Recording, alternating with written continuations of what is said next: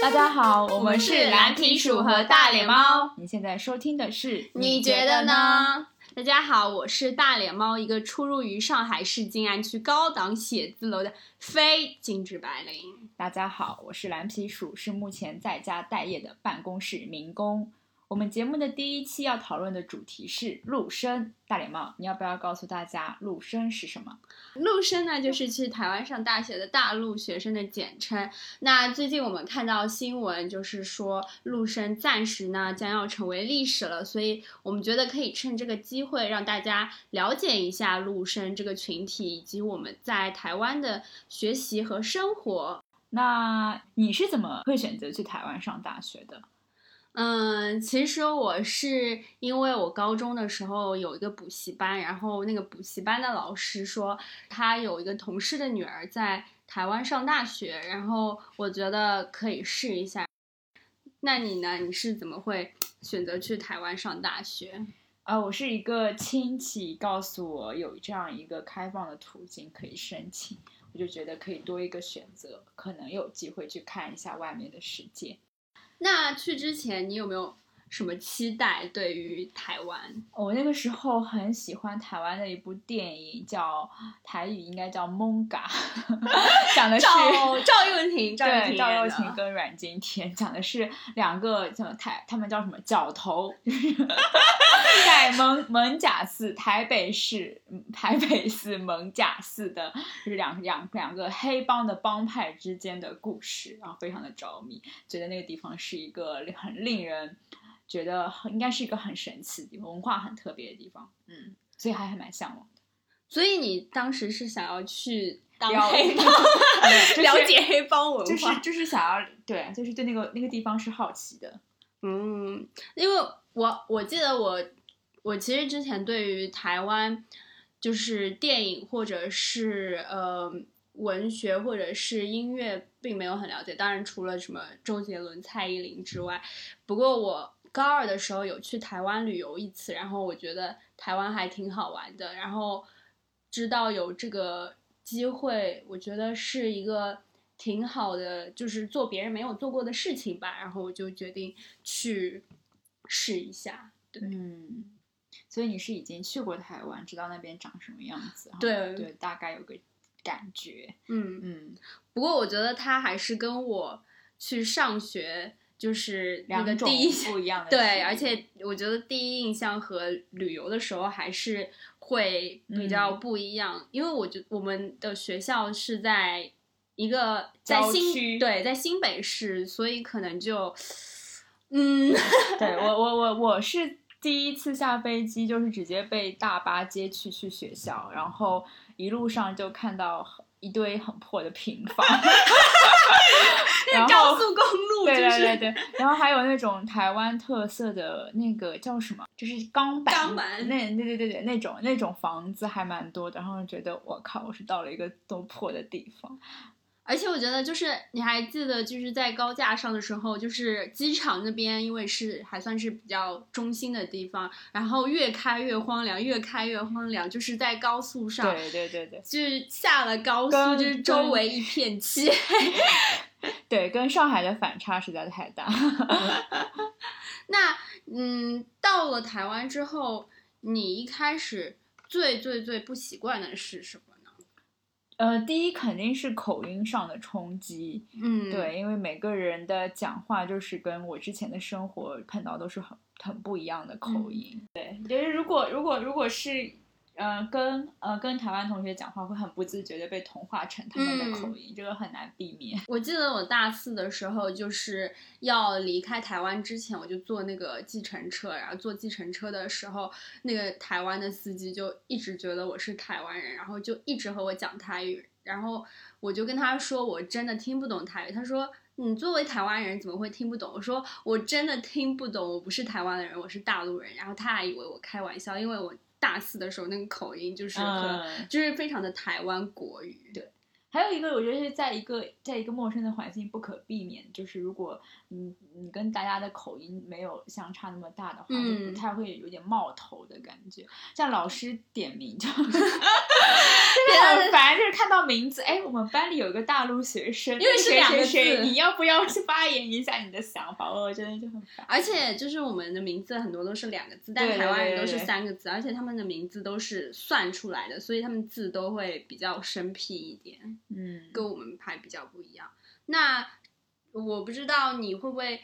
在台湾一开始的时候，就是有很多语用语跟我们大陆也比较不一样。你在那个时候有没有觉得不方便，或者是有没有印象比较深刻的？呃，就是很多日常生活中会用到的词，可能说法就要改一下。嗯，对，比如说比如说，比如说，呃，很夯、对很精，对，很夯，夯就是那个夯实的夯，夯就是这个事情很很热门、很流行。还有什么好康？这超市里一直看到，就卖东西的地方都会说这里有好康，什么就是说这个东西很优嗯惠。我觉得最最那个好笑的哦是那个自助餐，哦，这个对对对，因为每次说我要去吃自助餐，然后大家会觉得说你要去吃什么高级的东西，费对，但殊不知在台湾自助餐就是十块钱吧，就是一个便当，但是你可以自己选选有荤点像菜、那个蔬菜，对，它有点像那个食堂。还有一个是最常用，就是谢谢，不是说不客气，一定要说哦不会。对，这个我至今还在用，我也我也是，因为改不掉。因为有有好几次，我现在工作的时候，别人跟我说谢谢，我都会说不会。然后有的时候别人会就是很疑惑说，呃，所以不会是什么意思？就是我在说现在在说不会之前，都会想一下对方能不能 get 到，如果他 get 不到，就马上改。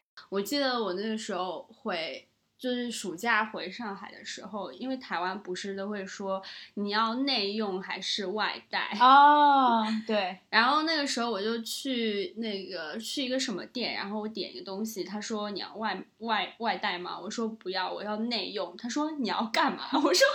我要内用。他说内用，然后我就想了很久，对我想了很久这个词，我说哎就是糖吃，然后他说好，然后他做完的东西，然后下面加不是会给你发票吗？发票上备注写了内用，我觉得这个还蛮搞说完第一印象，那我们来聊聊就是在学校里的一些生活吧。除了刚才讲到的口音，还有语言，就是一开始进大学，一到系上去，大家就会有那个叫系学会。系学会就是一个学生组织，没有吗？他们大陆应该是学学联吗？呃，我不知道，好像不一样，因为我们是每个系都会有一个像是他们应该也有的，哪里可怎么可能一个系没有自己的学生团体啊？好，那请大家留言告诉我们，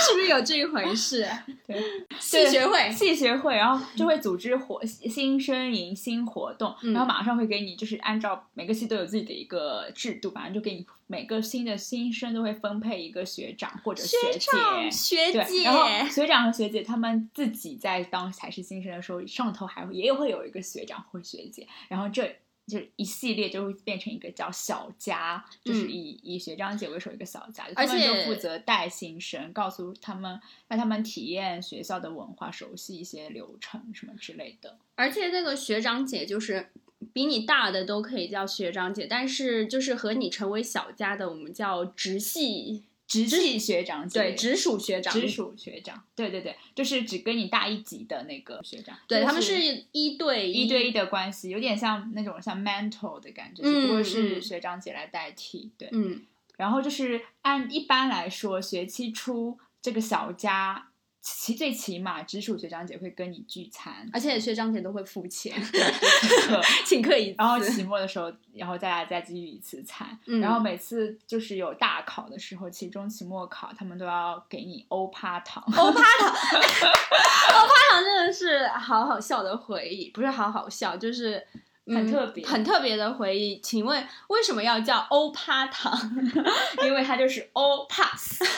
希望你每门功课都欧 pass。对不管是什么糖，反正只是要个糖果，就是一个形式上的祝福。那除了除了这个之外，就是我我们我记得一开始进去的时候，我们还会有一个叫新生宿营的对东西。对对对对对，这边这个应该大陆这边应该也没有吧？他我觉得大陆这边应该是军训军训就变成一个统一，让大家熟悉，快速熟悉。但军训就很苦，那个宿营就是去玩的，就是所以就是有点像什么两天一夜的小旅行小行旅行，对嗯对对。但是也会住在有点像那种东方绿洲对对对对对而且这个一般都是大一届的学长姐组组织就是系学会，嗯，而且宿营一般都会有一些套路，就是玩游戏，对对对对对，然后什么水球大战，这对，就是因为台湾的夏天那个时候九月嗯份还是会非常非常热，对，所以大家还是会会玩组织那种玩扔水球，还有那种哎闯关的那种大地游哦戏，，大地游戏就是他们会有点像那个关卡，那个叫什么极限挑战，就是有的时候会玩那种，就就是是到不同的点打卡，对玩不然后玩不同游戏对每个地方都会要那个分关分。组分组竞赛，看哪个队完成这些关卡完成的最快，就可以有什么奖励嗯之类的。然后一般哦吃东西都是那个烧烤，对，烧烤烧烤应该是最后一天结束作为 ending 的。？我以为是每天都啊没有，平时吃便当还是吃便当，然后最后一天会烧烤。对烧烤也是台湾人很爱的一个聚餐传统，他们中秋节中秋节也会吃烧烤。而且他们的烧烤不是那个像我们去外面店里吃烧烤，他们就是就是像自助那种呃营地的野外的那种对对对烧烤对，而且他们都很会生活，你不觉得吗？好像我们都没有这种技能。有，我觉得还是要看人，要看同 这个那位同学是真的会不会很会生活。有的时候一个 team 里面只有一个人会生活，真的不是每个人都会。嗯，然后我呃，就是晚上还会有一最经典的项目，噔噔噔噔噔，就是鬼屋。对鬼屋，鬼屋，鬼屋也是学长姐全都要提前 set 好、嗯安排好，包括他们化妆什么的。对，就是全真的就全套的准备妆法，然后是的，那个是的，那个鬼屋每个关节的那个布置，然后嗯包括这个恐怖氛围的营造，对对他们就会就是因为那个营地也没有什么，就是也不是就是也是很安静的一个环境，没有没有什么别的人在那边。然后他们就会先给我们讲一些小故事，对哭对他们荡一下，们他们 一开始就是会有一个营造个一个气氛引导人，然后先开始讲那个故事，然后讲完故事再听带你。对而且我觉得那个就是鬼屋，基本上如果呃你是负责宿营的那一届，就是鬼屋，他们都会花很多力气在这一趴，这应该是就是大家最期待的一个环节。我觉得鬼屋是对学长姐来说，鬼屋是做做鬼是比被吓更好玩的，他们应该自己很 enjoy 这个东西。而且那个宿营办的好不好，就是看鬼屋、嗯吓不吓人？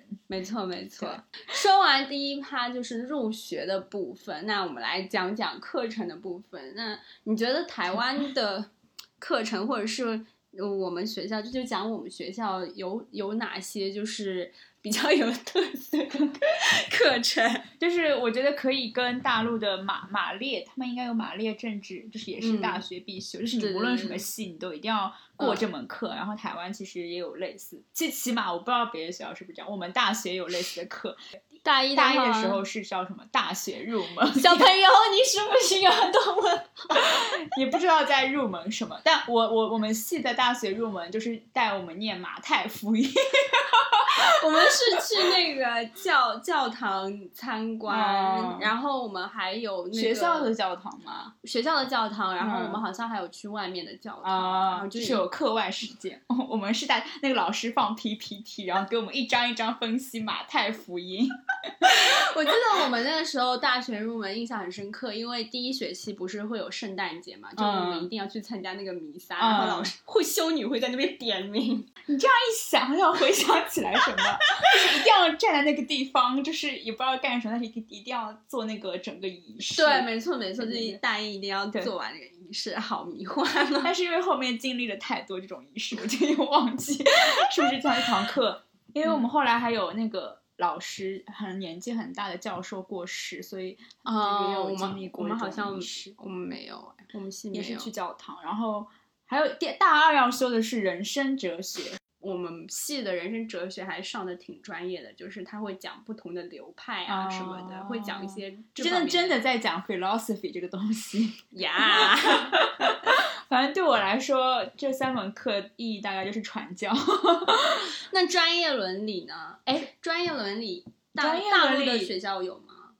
我不太知道嗯我觉。得没有。好吧，专业伦理就是给我们放那种很古早的办公室职业伦理的影片，就是在作为一个商业公司的员工，你需要什么，与具备哪些商业的技巧。嗯，他给我们放的可能是上世纪八十年代美国那种专业伦理的教材，那我们上的那个也挺专业的。嗯我们的专业伦理是就是，还有说让你分析合，就是对对对分析合对对对对同，呃，我们没有分析合同，但是他会就是会有不同的章节，然后它会哦有一个真的案例，然后啊，你要对对对分析对对对对这样对，有有有，后面也有，就是给你一个案例，就是这个人在公司碰到什么事情，你去分析。对对对，但其实当时因为没有入职场，其实其实不知道在干什么，嗯但是只硬硬硬去做那个作业。对，但我觉得如果现在上的话，可能会稍微有一点帮助吧。就我觉得这门课的 intention 是蛮好的，就是让比大学入门，大学入门让你两个不知道在干什么，就是台湾的同学，你觉得你对他们大致的印象对嘛。我觉得大家都是活得非常快乐、天真无邪的一群小孩。说到台湾同学，我觉得第一个想到就是小确幸。嗯，普遍意义上对我来说，对他在我的印象里，他们都是一群很乐观，啊、然后生活也很积极，对，然后好像也没有那么高压的一群年轻人。嗯，他们好像比较不会有那个像我们这边，这么强的嗯竞争意识。然后也不会就是花很多时间一定要考研呐、或者是大三大四就出去实习或者是干嘛，就比较少吧，比较这种人无所谓嗯对他们好像就大学就非常享受大学的生活，然后对未来也没有就是很强的那种规划性。但是我现在在想，会不会是因为我们大学是这样一群人，或是说不定人家台大，说不定人家台大就是另外一样另外一种面貌。那那就怕卡掉。起码，起码，起码，我觉得我我碰到的在校外碰到台大的人，让我觉得跟大陆的学生状态很像，嗯就是很有竞争意识。而且我觉得台湾同学，嗯，一个特别好就是他们很热情，哎，普对对对对，一见面就嗯，嗯、就都很友好。我记得我台湾关系最好的朋友，然后我那个时候想要去台南玩，然后他的奶奶应该是在台南，他就让我住在他奶奶家，然后他爸爸就带着我们全程的游游玩，然后开车，嗯然后请我们吃好吃的东西，我觉得嗯还很开心。我觉得每一个去台湾的路生，可能都会有类似的回忆，就是台湾的朋友。台湾同学很热情，然后可能只跟家让家人跟家人他们的家人一起嗯聚餐或者旅游，这还对对他们应该都还蛮蛮碰到蛮很愿意就是把分他们享对，把他们家人也介绍给你，真的，我觉得嗯这个还挺挺酷的。就是我们在台湾生活了有四年，其实还蛮久的。我们是一三一三年。对，其实第一届应该是一一年对11年开始有这个呃入生的这个允许入台学习的政策。嗯，那你觉得台湾四年好玩吗？呃，总的来说是一段还蛮愉快的经历。对，有没有什么比较特别的回忆，或者是对台湾生活印象特别深刻的？有一个就是呃，其呃，其如果先在台湾住一段时间，回大陆非常难适应的，就是服务业的态度。就是嗯，已经习惯了在那边，因为台湾的服务业的人员真的做的就是很温柔，就是嗯、呃都是轻声细语，然后也比较有嗯耐心，就不管不管他们是真心的还是是一种职业化的一种温柔，那最起码我我我我们我们都是可以跟他非常礼貌温柔的这样子来沟通，但是一回到大陆，我只要一一一一到浦东机场。就碰到的服务人员，让一秒让你知道，OK，我回上海了。好，那那那，你有觉得服务业的差别很大吗？嗯，我觉得还好哎，但是我记忆比较深的一个就是那个前面说到的自助餐，我还挺喜欢的台湾的自助餐。你记得我们就是大四搬出来住，然后楼下，哎，我忘记那一家叫什么了，就是有一家很好吃的自助餐，然后它是五十块钱，它那个炸鸡炸鸡腿大概有我脸那么大，而且那个炸鸡腿特别香。对，五十块台币只相当于那个时候的汇率应该就十块钱人民币。我觉得就是台湾的，就是台就总体而言，台湾的消费水平真的不高。我觉得回来的时候，我有被这边的奶茶 价格惊到，哦想说怎么会这么贵？就二十二十多块钱一杯，因为台湾就是同样的奶茶，大概折合人民币十几块，对，十十几块。而且十几块已经有很多台湾同学觉得贵了，对，他们就会觉得这个个这个品牌凭什么可以这么贵？一定要特别好喝才会值得起这个价钱。哎，这个我想要推荐那个茶汤会，在上海呃也有唯一一家，那个在台在台湾的时候，我们觉得是贵的奶茶，但是对回对对对对来觉得对对对是。便宜好喝的奶茶。还有一个是便利店，台湾的便利店，就是我觉得对对在那边生活帮助还蛮大的。嗯就是像他们最常街头巷尾都有，就是 Seven Eleven。其实上海是全家比较多、嗯 s e v e n 但是你不觉得上海上海现在就是便利店越来越多，但是之前好像没有那么多，但台湾真的很夸张，大概走一个街角对每每一个那个就是十字路路口基本上都会有一家便利利店，就连我们学校里面有两家、三家、四家，越开越多，反正就不同品牌的便利店都越开越多。然后其中就是最重要的就是 Seven Eleven，然后台湾人昵称小七，也可以把它叫做 Seven。然后他他有他他们有一套机器叫那个 iBone，iPhone 对，iPhone 真的可以做很多很多很多事情。它现在应该有，我看到就是在我快毕业的时候，APP 已经开发的蛮过完成了，哦就可以你用，你就不一定不用一定要去便利店里面，可能 APP 操作很多事情。但是在我们那个生活那四年，就是你可什么事情都可以在 iPhone 那台机器上完成。就是包括一些缴一些什么水电话费账单，然后包括呃收发快递，然后还有它可以直接在线打印你的照片，嗯然后还可以直接用那个 iPhone 那个机器帮你叫计程车，然后我觉得这还计程车蛮计程车就只会就会直接开到那家 Seven Eleven 门口，对。因为他们那个时候，呃，叫计程车只有打电话预约这个功能对对对他们也也没有 A P P 什么的，所以如果你打打就是可以当，如果你在 Seven 附近，就可以找个 Seven 帮你叫车。然后买演唱会票就是要去 Seven 的 iPhone，、啊，说到这个，就是去演唱会，演唱会之前，你都会看到大家就是在 Seven Eleven 排队。队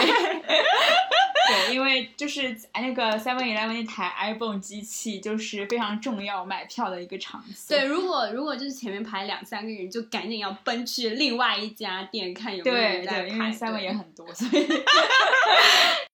其实我觉得 Seven Eleven，我觉得 iPhone 还好，我觉得我记忆最深的是那个买东西会给你小贴纸，然后小贴纸可以会集几点。集点数，然后他们因为合作的都还蛮厉害的，我记得我那个时候好像集过什么 Hello Kitty，然后有换过包包，然后哦还有什么樱桃小丸子，嗯，就是对对对对，可以换换一些，而且他们换的东西都不是那种很垃圾的东西，就是是真的联名款对，是联名款的好的东西。对，而且呃，就还蛮长，就每个人肯肯定肯定都会去便利店买东西嘛，都会或多或嗯少有点点数。然后如果你身边有朋友正在集他的那个玩偶或者是什么，就会就会叫一起，就每碰到一个朋友就会问说，哎，你最近有没有 Seven 的店？你可不可以给我几个这样子？嗯对，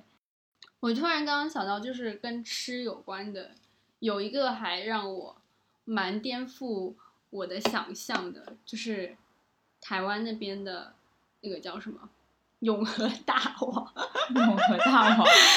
永和大王怎么了吗？永和大王就是虽然它是早餐店，但是基本上大家去那边都是吃宵夜，嗯，就是比如说，比如说就是晚上做作业做到十一点、十二点，就大家做小组作业，做完之后就肚子很饿，大家就一起去永和大王，然后嗯点那个蛋饼，嗯，然后或者有的时候会点那个吃饭团之类的。还有什么印象深刻的？哦，发票，就是每个月大，就是就是我们一定会找一个时间，我们有发家致富的 唯一方式。就小确幸，就是我们每次付钱，就台湾会有那个统一发票，每一笔账单就是都会有给你一个统一发票，然后我们就会集再把集所有的发票在一个小盒子里面，每个月就开奖。然后因为它是发票的后几位，只要对得上的话，它就会有那个现金的奖励。对，可以去邮局，可以拿去邮局你的发兑票换，对然后去兑。他每个月，就会开奖，然后我们就一张一张的核对，用那个 A P P 扫码就可以，但你中你有中过很很多钱吗？好像最多最多两百。对，差不多，好像没有中过。但是一堆发票里面可能可可能会中个两个两百或者三个两百这样，但是没有到单笔的数额很高，没有很高，对他们，他们发票其实中奖概就率两百给很多，对，嗯，那刚说到台湾的话，不得不说就是台湾的吃东西。那如果让你选一样，就是台湾的，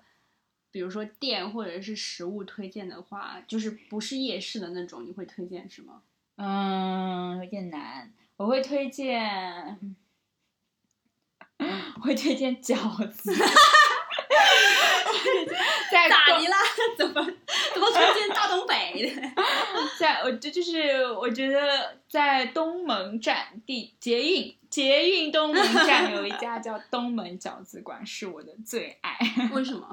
就是他们的饺子特别的好吃。那你自己呢？我如果我我要选的话，我应该会选那个八方云集的酸辣汤饺，哦 哎、也是饺子。为什么？对对对对对，我觉得那个八方云集的酸辣汤饺超好吃，因为它那个饺子是很饱满，然后它会放在酸辣汤里，它那个酸辣汤就是真的又酸又辣，就 就是口味很重。然后像像像在这边鼎泰丰酸辣汤一一碗要四十块，我记得那时候酸辣汤很饺是是四十台币，对对，酸辣汤饺就是酸辣汤是很平民、很便宜的一个一个小吃，嗯所以我也很怀念这个。就除此之外，我觉得说到台湾的话，不得不说他们早餐的蛋饼加嗯奶茶或者嗯豆浆这个组合，我觉得就是有的时候早餐店就是中午我们就是课间。就是中午的午餐也会去选择去那个早餐店吃蛋饼，然后配一个饮料。最后，我觉得，嗯，你觉得就是台湾的这个生活，或者是这四年对你的影响？有的时候，哦，每个人的选择就是和他的结果就是是互相影响的，就是说。呃，因为是我是这样子的性格，所以我才选择了到这样一个地方、这样一个环境去生活。然后这个环境、这个生活，最后又造就了一个这样的我。所以总的来说，就是 就是待业吧。所以我想说，现在我的性格非常的与世无争，然后没有上进心，但是又非常安于现在的小确幸，可能就是那那几年，就是在我人生非常重要一个时期留下的一个，就是一个转变，性格上的一个影响。我也觉得，我觉得好像就是那个四年应该是过得最开心、最爽的四年，就比较无忧无虑吧。而且我觉得当时在台湾念书的时候，并不会考虑说读完书之后要工作，根本没有 peer pressure，对，因为大家都好像就是蛮轻松的，我觉得就是很轻松。台湾四年基本上就是把整个台湾都玩了一遍下。，对，我觉得就是开心。我也觉得这个是个对的选择，我觉得是至今为止做的最对的选择。我所以说是相辅相成。我觉得台湾应该是就是比较不一样的经历吧。嗯，对，算是。嗯，那好了，今天节目就到这里啦，非常感谢大家。如果大家对台湾有兴趣的话呢，也可以和我们留言。我们也没有什么平台，那就在朋友圈给我们留言吧。可以在评论区，如果我们上传的平台有评论区的话，嗯，好，那感谢大家收听。如果未来大家有什么想听的解话题的话，如果未来大家有什么想听的话，也可以私信告诉我们。耶那谢谢大家听我们第一期的节目，我们希望还有下一次，OK，好的，拜拜。拜拜。